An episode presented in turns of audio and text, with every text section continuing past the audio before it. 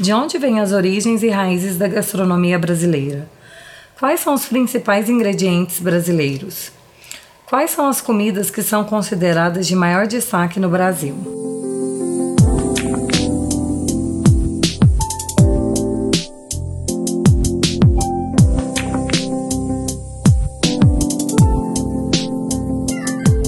Olá, meu nome é Priscila. E o meu é Bruna, e juntas nós somos a Santa Gastro. Hoje a gente está aqui com, com o Cris Soares, ele é chefe, né? E ele também tem um projeto. Eu quero que você conte um pouquinho, primeiramente, seja bem-vindo. Conte um pouquinho pra gente da sua história, enfim. E aí, pessoal, joia? Bom, primeiro eu agradeço muito pelo convite, falar que é uma satisfação estar aqui com vocês, Pri, Bruna. É, primeiro, é, eu sou, eu, na verdade, sou professor, né? Professor Cris. Sou professor de filosofia, professor de sociologia. E a, o meu itinerário pela gastronomia é, é, bem interessante. Na verdade, eu nunca fui de cozinhar nada, né? Eu, eu cozinhava muito pouco. É, mas venho de uma família que, que sempre foi muito ali da cozinha, né? Minha mãe, meus irmãos. E de um certo tempo eu comecei a me despertar para esse lance da cozinha e, tem, e descobri que tem muito a ver com a filosofia, né? Então o primeiro passo foi esse, né? Do Platão, Aristóteles, o, né, o Platão tem um livro chamado O Banquete que, que, que gira em torno dessa questão da, da, da cozinha e tal. É, e depois veio um projeto chamado Projeto Som Nosso, né, que é um projeto bacana que envolve música e as coisas foram se encaminhando de tal forma que quando eu fui fazer o curso de gastronomia, paralelamente eu fui fazer também um curso de discotecagem. Então eu me formei em gastronomia e ao mesmo tempo me formei em DJ. Então essas coisas se harmonizaram, né? A, a, a música e a gastronomia. Então, na verdade, viraram três coisas, né? A filosofia, a música e a gastronomia. O projeto da Som Nosso, então, ela foi um projeto então que tomou uma certa uma, que, que teve que se transformou numa certa identidade, que virou então um projeto vincular, vinculando música e eventos gastronômicos, né? Então a ideia é transformar esse evento sempre em música e gastronomia. Legal, Cris. E de onde vêm as origens e raízes da gastronomia brasileira? É, eu estou me especializando agora, Priscila, em, na história da gastronomia brasileira pela Universidade Metropolitana de São Paulo. Estou fazendo uma, uma pós-graduação nessa área. E, e, é interessante que eu redescobri a cultura brasileira. Né? Ah, na época da faculdade, quando eu fiz o curso de, de introdução à antropologia, a gente entra nesses meandros aí da formação da sociedade brasileira, mas é interessante quando você estuda a, a história da gastronomia brasileira, aí você realmente adentra nesse universo da diversidade da culinária brasileira e ao mesmo tempo você entende todo esse processo de formação né, cultural e, e, o, e o quanto a, a cozinha brasileira ela é diversificada. Né? As raízes da, da, da gastronomia brasileira são as mesmas raízes étnicas da formação da sociedade brasileira. Não tem como nós separarmos a, a, a formação étnica brasileira né, da formação étnica gastronômica. Ou seja, as matrizes étnicas da formação da sociedade brasileira são as mesmas matrizes gastronômicas, né? Ou seja, a, Isso a conta na diversidade também, conta. de produtos, de insumos sem, sem que nós temos, da nossa riqueza, né, do nosso país e tudo. Está é, tá associado aí a, a, por exemplo, a, a carne de boi, né? está associada aí à mandioca, está associada aí ao dendê, né? Está associada à pimenta, malagueta, né? Então esse universo de insumos que também é um universo extremamente diversificado, né? Legal. E essas raízes, né, é, que você está falando, por exemplo, pratos típicos do Brasil, como a feijoada, por exemplo. De onde vêm essas raízes? É, a feijoada é um fato interessante, o lance da feijoada, porque é um mito, né? Falar que a feijoada, a gente conta aquela história que a feijoada, ela vem dos escravos porque é. eram as sobras, né? Na verdade, a feijoada ela, é, ela já está presente ali como um prato europeu, né? Ela já está presente ali na culinária francesa, na culinária portuguesa, né? O diferencial é porque aqui vai se utilizar o feijão preto, né? Ele já está presente, inclusive, na, na, na Espanha, né? É, mas a, a, eu queria fazer uma outra abordagem em torno dessa questão da feijoada, porque ela entra como, um, como se fosse um símbolo nacional, de identidade nacional.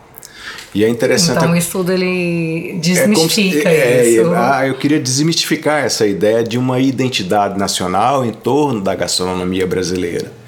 Porque se a gente pega esses símbolos de identidade nacional, a feijoada, e a caipirinha, por exemplo. Então a gente pega esses símbolos de identidade e aí queria só fazer uma observação que a construção de identidade nacional ela, ela, ela é forjada, né? particularmente no Brasil, ela é forjada com, com uma forma de, de garantir uma unidade nacional.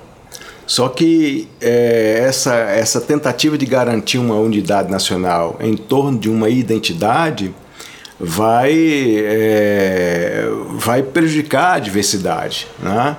A, gente, a gente então cria hoje a consciência de que a nossa identidade ela não é uma unidade, ela é uma diversidade. A nossa identidade nacional ela é uma diversidade, né? Ela se caracteriza pelas várias regionalidades. E quais são os principais ingredientes brasileiros? Ah, é um universo é, extremamente amplo, né? Para você ter uma ideia, só para você ter uma ideia, né? A gente está desde o marreco recheado lá em Santa Catarina, é, ao, ao, ao Pirarucu no norte, aí só para você ter mais ou menos uma ideia do quanto isso é, é diversificado, né? Ao pato no, no, tupu, no tucupi, ah, por exemplo, ah, o bode assado no Nordeste. Mas, Cris... É uma riqueza de ingredientes que a gente não tem noção, né? É, as descobertas, ah, por exemplo, dos produtos né, do Cerrado, né? Um outro fator muito interessante também é esses, esses insumos, né? que, que não eram utilizados até então e que estão sendo redescobertos agora né, com essa retomada da, da cozinha de raiz, uma, uma cozinha que retoma exatamente as origens, que retorna às origens. Né? Então, é, você me falando assim, me veio uma coisa aqui que a gente sempre toca nesse assunto, mas eu acho que é importante a gente sempre, né, Ainda mais com uma pessoa, com um estudioso, né, sobre isso. Porque quando você pega a gastronomia francesa, a França, um país bem menor e tudo, eles, eu acho que pela união, eles conseguiram fazer com que a gastronomia ela fosse uma referência. O Brasil, com essa diversidade de produtos e de insumos, você acha que talvez a gastronomia ela não tenha um nome por conta da desunião da das pessoas, da classe, dos chefes, dos restaurantes, o que podia eh, ser um, um valor né, mais assim agregador, você não acha que isso pode. É, é, é claro que a, a, gastronomia francesa ela vai ser sempre uma referência por uma questão histórica. Né? É, se a gente volta lá na história da gastronomia geral, a França ela vai ser sempre uma referência. Né? É, isso negar a história não, não é possível. Ah, há um contexto histórico, obviamente, no, na, na transição do, do Renascimento até a primeira metade do século XX, né, dentro do contexto histórico mesmo, a gente não pode negar isso, de predominância europeia, a gente vai chamar isso de eurocentrismo. É, a gente só se desperta, de certa forma, enquanto identidade brasileira na, na segunda metade do século XX, que está se resgatando as características né, da identidade nacional. Para você ter ideia, a capoeira ela só vai ser integrada como cultura brasileira a partir da década de 30. Né? Você imagine, dançar samba. Ou seja, isso tem menos de 100 anos. Com certeza. Você né? imagina, dançar samba na década de 40, isso era uma coisa inimaginável. Uhum. Né? Aí você imagina, hoje aqui em Goiânia, qualquer canto que você vá então, no sábado, você, coloca... você come feijoada ouvindo samba. Você então é relativamente novo é o novo, é relativamente recente, né? É extremamente recente. E depois a, ainda está muito é, enraizada na formação do, do jovem gastrônomo é, dos cursos de gastronomia o glamour da, do, da, da ideia da gastronomia europeia. Né? Esse menino que está saindo do curso de gastronomia, ele, ele, ele, ele não está ainda ali incentivado, apaixonado pela gastronomia brasileira. Ele não é ainda ali incentivado a pesquisar né, a identidade é, da gastronomia brasileira. Né? A riqueza que é, por exemplo, a, a culinária é, amazônica das comunidades amazônicas. Aquilo de ali tempero, é um universo de tempero. Aquilo tudo, é, né? a gente não tem noção do que, do que é aquilo. Aquele universo. De união de sabores, né? União Muito, de sabores. Então, a, os cursos universitários, né? A, é, os cursos universitários ainda têm ainda esse, esse ranço né? É, europeizante. E a gente, mas esses paradigmas já estão sendo quebrados. Né? Tem um chefe, Alex Atala, que ele, que ele investe muito nessas pesquisas né, de produtos, é, de insumos genuinamente brasileiros. Ah, e, é. e, tem, e o próprio Ian, né? Aqui, tem, aqui Goiano, tem o Ian Baioc, né? que, si, que, que, que, investe nisso, em pesquisa. Tem o Henrique lá do, do Menze, que está que, que tá investindo muito em pesquisa, que faz pratos aqui do, do e Cerrado. de valorização traz... de produtos, Você tem né? o chefe Gilmar Borges, que, do, do, que faz encontros todos os anos de cozinha de raiz. Então, a gente já está quebrando esses, esses paradigmas, né? Tem muita gente boa. E criando, né, novas perspectivas certeza, e mudança de cultura. Com certeza, né? sem sombra de dúvidas. E é plantando, né, para colher depois. Com certeza. é, então, Cris, quais são as comidas que são consideradas de maior destaque no Brasil? Você tem. É, são, são regionais, né? São regionais. Se você vai, por exemplo, você tem a muqueca, que é um. E aí tem, você tem a muqueca capixaba, que é aquela muqueca que não vai o dendê. A baiana. Você tem a muqueca baiana, né? É interessante que no recôncavo baiano. Que o Cris é baiano, gente. É... Eu não sei se falou ah... ele nisso. você tem uma, um, uma, uma feijoada que se faz no recôncavo baiano que não é com feijão preto. E lá eles não falam, vamos fazer uma feijoada, vamos fazer um feijão e o feijão lá é o feijão vermelho. Né? É, você tem, é, tem uh, uma sopa do Paraguai, que na verdade não é uma sopa, né? é um caldo muito encorpado, se faz no norte. Então, é, é uma cada diversidade. Região cada tem... região, é, os pratos são muito regionalizados. Você tem a galinha caipira, que a nossa, maravilhosa. A pamonha. A pamonha né? Então os pratos são muito regionalizados, é por isso que é muito interessante viajar pelo Brasil e em cada canto, em cada região que você for, conhecer né, a culinária local. Porque não existe um prato. Quais são os pratos mais conhecidos, né? Não existem os pratos, não existem os pratos mais conhecidos. Existem exatamente aqueles que são bem regionalizados, que é por isso que é mais interessante. Viajou para um estado, conheça a culinária local. Né? E se permitir, né? E se permitir exatamente nessa aventura, né? De ir lá, conhecer, né? experimentar. Né? experimentar. Acho que isso é interessante. Você acha que a gastronomia brasileira é bem vista e bem falada na cena gastronômica mundial? Eu acho que ainda falta muita coisa, sabe? Ainda falta muita. É, primeiro, eu acredito que acho que nós já temos chefes de expressão aqui, óbvio, né? Nós temos muitas estrelas aqui, né? Mas eu acredito que ainda falta um pouco esse protagonismo de, de most se mostrar mais, né? E se valorizar e, mais é, também, e, né? E valorizar o, valorizar o que é da gente, né?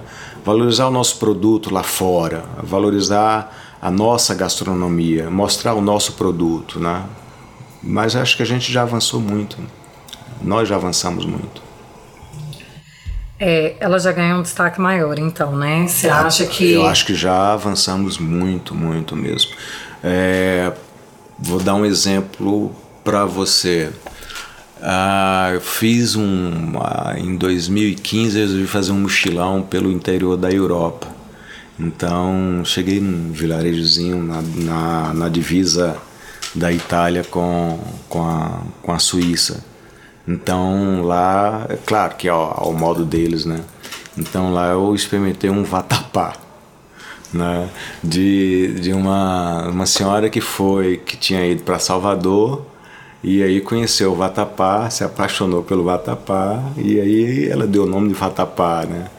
Mas foi um vatapá feito assim. Né? Era uma mistura. Na verdade, era um vatapá feito com farinha de trigo, né? Mas deu nome, mas foi uma tentativa, né? Mas ela deu o nome vatapá. Então, assim, do modo deles, assim, a gente consegue, né?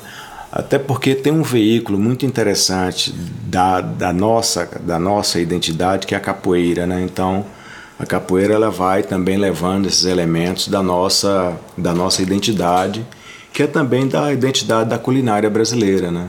A, a, a culinária africana, que é a comida de terreiro, ela está muito ligada também à capoeira. Então, a, um, uma das maiores divulgações da, da cultura brasileira é a capoeira. E a capoeira está muito ligada à comida de terreiro, que é o candomblé. Então lá você tem o quiabo, você tem o dendê, você tem o amendoim, você tem o gengibre, você tem o vatapá. Tem uma, uma, um leque muito grande culinário, entendeu? Cris, e linkar é, a gastronomia com a música, a gastronomia com a dança, a gastronomia com a filosofia. É, você viu oportunidades aí, né? Você, como professor de filosofia, você foi gerando curiosidades, não foi isso? Como que você acha que são esses links tem alguma história, é, gastronomia com a música? O que, que você vê, assim, nacionalmente, igual você deu esse exemplo agora, né? Da capoeira com, com a gastronomia, com o estilo ali, né, de, de comida. Uhum. Tem mais alguma alguma música, algum estilo musical, alguma regionalidade que você linka hoje? Como ah, é que esses links? dúvidas. Quando você pega, por exemplo, a moda de viola, né? A moda de viola ela está muito é, ligada a um processo de interiorização do país, né? Processo de interiorização do Brasil, que está vinculado também ao ciclo de ouro, do ouro, né? Então, no ciclo do ouro ali você tem a, a, um movimento chamado tropismo, que é o feijão tropeiro, né? É, naquele momento ali se descobriu que é necessário é, uma forma de, de, de é, armazenar o alimento, né? Então você tem a carne de panela, carne de lata, a carne de lata, carne de panela, carne de lata, né? É, você tem ali o arroz com suã, né? O feijão Porque tropeiro. Porque daí você precisa sair de um lugar para outro, né? você vai em pousos Isso. e... No sul você tem um outro processo, né? A formação da... Você tem ali a carne de charque, né? Então, o processo de salga no, no Nordeste. Então, tem muita coisa a ver. Tem a moda de viola, você tem um repente, né? No, no, no Nordeste, no Nordeste brasileiro. Então, a música ela está acompanhando sempre esse processo. Acho que é tudo anda, anda junto, né? Aham, uhum, com certeza. Cris, eu acho que o nosso bate-papo aqui foi super esclarecedor. É, eu acho muito importante, né, é, falar um pouco, né, de história, de filosofia, de linkar isso, né, e de entender o tanto que a gastronomia ela pode ser linkada com outras coisas, com música, com arte, enfim. Então eu quero te agradecer pela presença, né? Pela sua amizade de sempre, pelo feedback que você deu, né, sobre o nosso projeto. Eu fico muito feliz de te receber aqui hoje. Eu que agradeço pela oportunidade e dizer que o universo gastronômico ele é, ele é assim, ele é um, uma caixa é, infindável de muitos elementos que você abre e vê tantos elementos ali dentro. Ah, da mesma forma que a filosofia e a música, essas três coisas elas estão interligadas, elas são bem interativas mesmo. Eu agradeço a oportunidade. Nós que agradecemos. Deixa aí seu Instagram também. O Instagram, onde estão lá os pratos, as dicas gastronômicas, ele é meio complicado, com PH Filosfilia, os dois com PH Filosfilia. E lá também a programação da Sonosso é arroba Sonosso Underline. Então é isso, gente. Até mais.